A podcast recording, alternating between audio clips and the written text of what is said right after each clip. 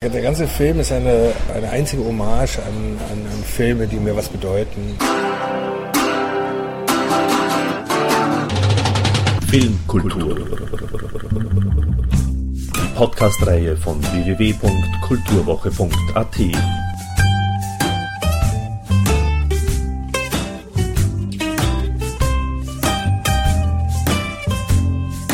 Präsentiert von Manfred Horak.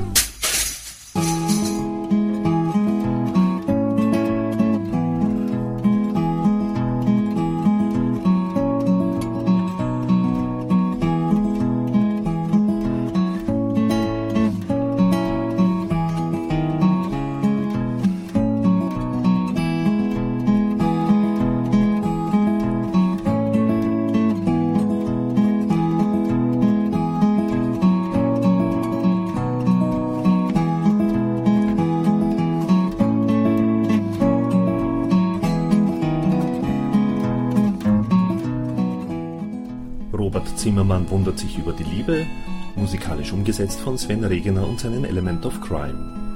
Dieser nur allzu wunderbare und im besten Sinne leichte Film strotzt nur so vor geschichtsbezogenen und musikhistorischen Details, so dass sich das Prädikat leichter Film eigentlich ad absurdum führt und zumindest ein zweites Mal anschauen Sinn macht.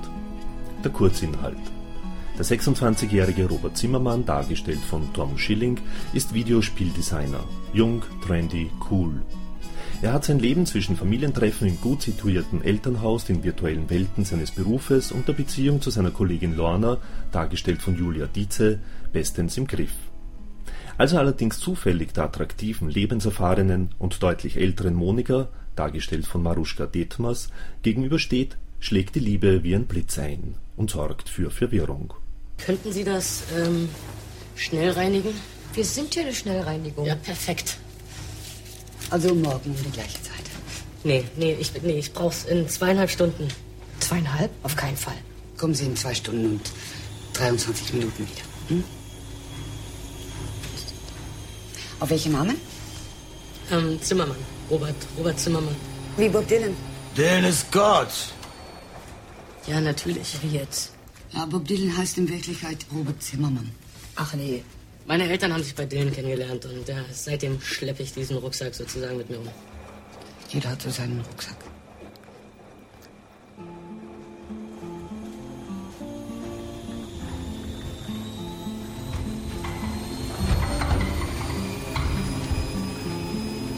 Also gut. Ach, habe ich Bob Dylan draufgeschrieben. Geht auch, oder? Das macht jetzt. Bitte. Komme ich in äh, zweieinhalb Stunden komme ich wieder. Ja? Also zwei Stunden und fünf, zwei, zwei Stunden und da ist dann halb fünf, halb Viertel, Viertel nach fünf ist es. Sieben nach Viertel nach fünf. So, Genau. jetzt gehe ich. Bei näherem Hinsehen geht es zu Roberts großer Überraschung den Menschen in seiner Umgebung ähnlich. Sein Vater, dargestellt von Adam Öst, entdeckt verspätete Jugendlichkeit. Seine Mutter, dargestellt von Marlene Dickhoff, poetische Neigungen, seine lesbische Schwester, dargestellt von Annika Kuhl, ihren Kinderwunsch und sein bester Freund Ole, dargestellt von Christian Sengewald, die Tücken der Kontaktanzeigenwelt. Während Robert um Monikas Zuneigung wirbt, öffnet sich mehr und mehr sein Blick für die Vielfalt und Allgegenwart der Wunder, die die Liebe mit sich bringt. So. Du, Pia, ich hab dir doch von Monika erzählt. Wir waren zusammen im Park. Yippie. Ist irgendwas? Hast du gewusst, dass deine Schwester brütet?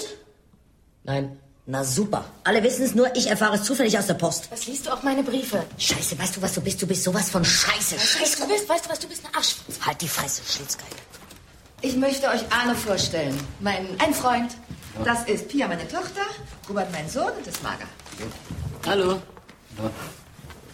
Das ist ja eine richtige Familienfeier hier. Bin ich jetzt gar nicht darauf vorbereitet. Setz dich doch, Arne. Im Hause Zimmermann gibt's gern mal mehr Familie, als man denkt. Hallöchen. Hi.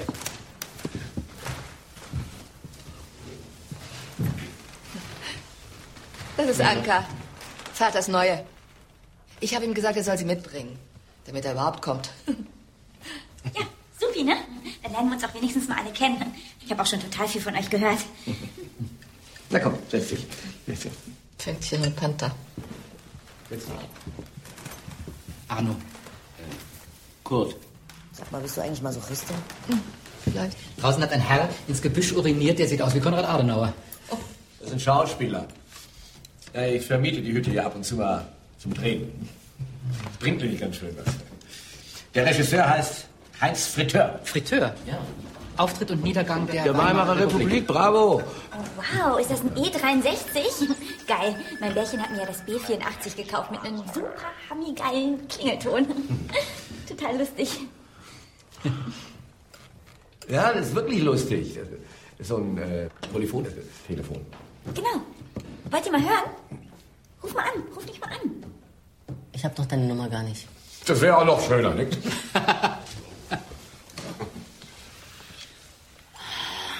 Tja. Und, gibt's sonst was Neues? Ich bin schwanger. Ich bin verliebt. Der Kinofilm Robert Zimmermann wundert sich über die Liebe von Regisseur Leander Hausmann nach der Literaturvorlage von Gernot Kriegsch, der auch das Drehbuch schrieb, ist bereits in den Kinos zu sehen. Ich traf mich mit Regisseur Leander Hausmann am Tag nach der Kinopremiere zu einem ausführlichen und entspannten Gespräch, bei dem wir auch über die zahlreichen Details sprachen, wie zum Beispiel über den Gastauftritt von James Garfunkel. Sein Vater Art Garfunkel hat ja gemeinsam mit Paul Simon die Filmmusik zu The Great Duet mit Dustin Hoffman und Anne Bancroft geschrieben. Und wir sprachen auch über eine Filmszene, in der Robert Zimmermann jenes Hemd trug, das Bob Dylan bei seinem MTV Unplugged Auftritt trug. Und somit Ton ab für Leander Hausmann. War es schwieriger, das, das Hemd, sein ähnliches Hemd, das der Bob Dylan beim Unplugged Auftritt getragen hat, zu bekommen oder den Sohn vom Art Garfunkel? Wo ist äh, also äh, ach dieses ja, ja also äh, muss ich sagen, das, also, also zu Garfunkel kann ich antworten, zu dem Kos zu der Kostümfrage eher nicht, äh, aber vielleicht nur so viel, dass die Kostümbildnerin äh, einer von den besten ist, also auch Nachwuchskostümbildnerin, die ich kenne und die natürlich diesem ganzen, also neben neben Udo Kramer, der auch ein wunderbarer Ausstatter ist, äh, dem Ganzen eine ganz eigenes, äh, eine ganz eigene Modernität gibt, äh, die es ja so gar nicht gibt, sondern etwas Neues schafft. Und da sind natürlich die Plattencover und die Outfits äh, von denen, der ja auch immer ganz schräg, aber auch immer ziemlich weit vorne ist, äh, waren da natürlich Vorbild dafür. Äh, ich glaube, es ist nicht einfach, sowas zu besorgen, auf jeden Fall. Da muss man schon die Quellen kennen. Ähm, übrigens interessant vielleicht auch, dass diese Sekund äh, dass es hier in Wien die besten äh, Secondhand-Läden gibt. Und das zum Beispiel die Sonnenallee.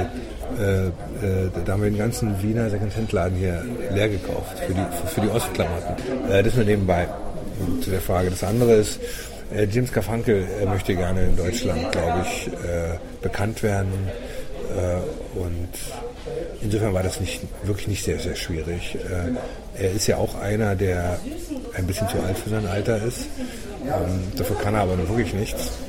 Er, möchte gerne reich werden, ist reich, aber möchte gerne noch reicher werden. Und ist, äh, versteht sich äh, als äh, Immobiliengeschäftsmann und so weiter. Also ist schon, schon äh, erstaunliches äh, Kerlchen. Ähm, ich habe ihn kennengelernt äh, auf einer Echo-Verleihung, als ich, äh, wo ich mit James Last war, äh, Promotion, Männer können nicht zuhören. Und äh, da saß ich eben neben James Last und da wurde der immer von dem Manager zu mir hingeschubst, der Garfunkel, und sang mir mit seinem hohen Stimmchen, mit diesem extremen Lärm, der da auf diesen Partys ist, ins Ohr. Äh, was ich sehr lustig fand. Und ich fand auch sehr lustig, dass ich sofort erkannte, dass es der Sohn von Art Garfunkel ist. Äh, und dann war das erstmal, dann äh, ähm, war das weg äh, als Erlebnis. Und zwei Jahre später dachte ich mir, ich brauche irgendwie eine Szene in dem Film, die nochmal die ganze Geschichte abstoppt. Äh, äh, dass, nicht, dass sie nicht langweilig wird, naja, jetzt rennt er halt zu der, dann rennt er dahin und so weiter. Äh, und da wollte ich eine Szene haben, die einsame Herzen-Bar-Szene ist. Und ähm, die gehört in einen Liebesfilm rein. So. Lonesome Cowboy geht in die Bar und trinkt einen Whisky und so. Ne? Das braucht man, das ist ein Klischee. Und äh, da kam mir die Idee, dass, dass, er, dass man den Garfunkel nehmen äh, und dass er ihn trifft und merkt, dass sein Problem noch gering ist gegenüber dem, was der hat. Aber der geht eben damit um, indem er mit Liebe reagiert und nicht mit Ablehnung. Im Film tauchen ja irrsinnig viele Details auf eben, also in, so wie in das Hemd, da gibt es dann auch unzählige andere, so, so kleine Einschübe, die halt immer irgendwie so Referenzen an, an vergangene Zeiten, in welcher Art auch immer, also an diese 1860er-Generation, Mhm. sage ich jetzt mal flapsig, äh, erinnern oder so oder mutmaßen? Der, der ganze Film ist eine einzige Hommage, also eine einzige Hommage an, an, an Filme, die mir was bedeuten. Äh, dazu gehört auch Harold and Maud, äh, die ganze Einrichtung bei den Eltern. Das äh, ganze Ambiente, das ist eigentlich, äh, als hätten wir das, als hätten wir an dem gleichen Drehort. Äh, die Symmetrie, in der die leben, äh, ist die gleiche, die sich da Helle Ashby für die, für die Eltern ausgedacht hatte. Äh, nur dass ähm, wenn mir eben halt die Eltern äh, eher die gleichen Problematiken ausstrahlen wie ihre, wie ihre Kinder äh, und dass ich dann das, ähm, dass ich dann diese, dieses, dieses symmetrische hinten durch die Künstlichkeit eines Filmteams, dass sich dieser Symmetrie bemächtigt, dann hinten wieder in das, was einer Familie mehr ansteht, nämlich das Runde, das Beisammensein, äh, dann so auflöst. Ja, äh, die, das Banjo äh, vom, was er, dieses Eisenbanjo, äh, was er sich, was ursprünglich, also in der Szene, was er sich aus dem Schrotthaufen bei, bei der ähm, Maga rauszieht, äh, was jetzt nicht mehr drin ist, natürlich auch eine Hommage an die an das Banjo, was er von der alten Frau geschenkt bekommt, äh, von, von Maud.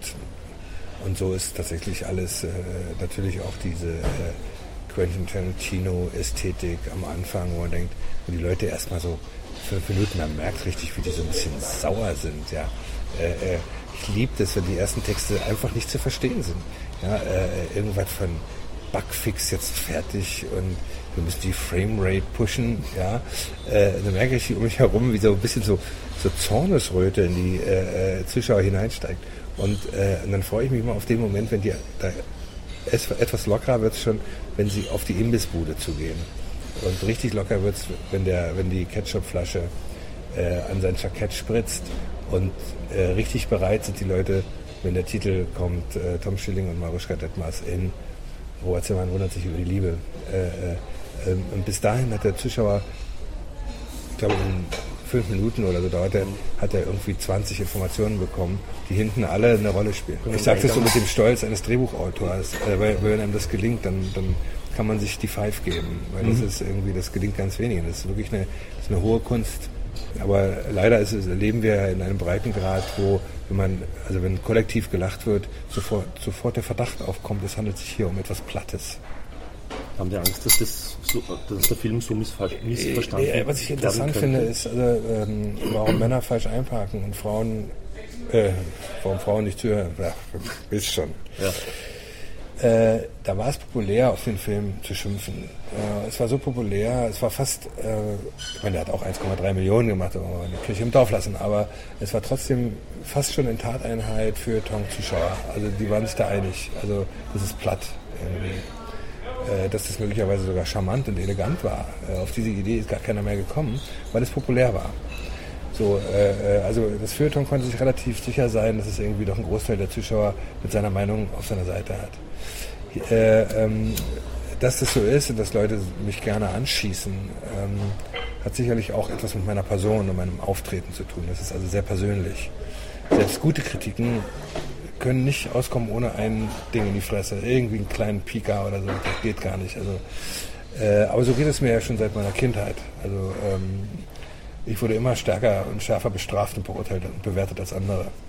Aber gut.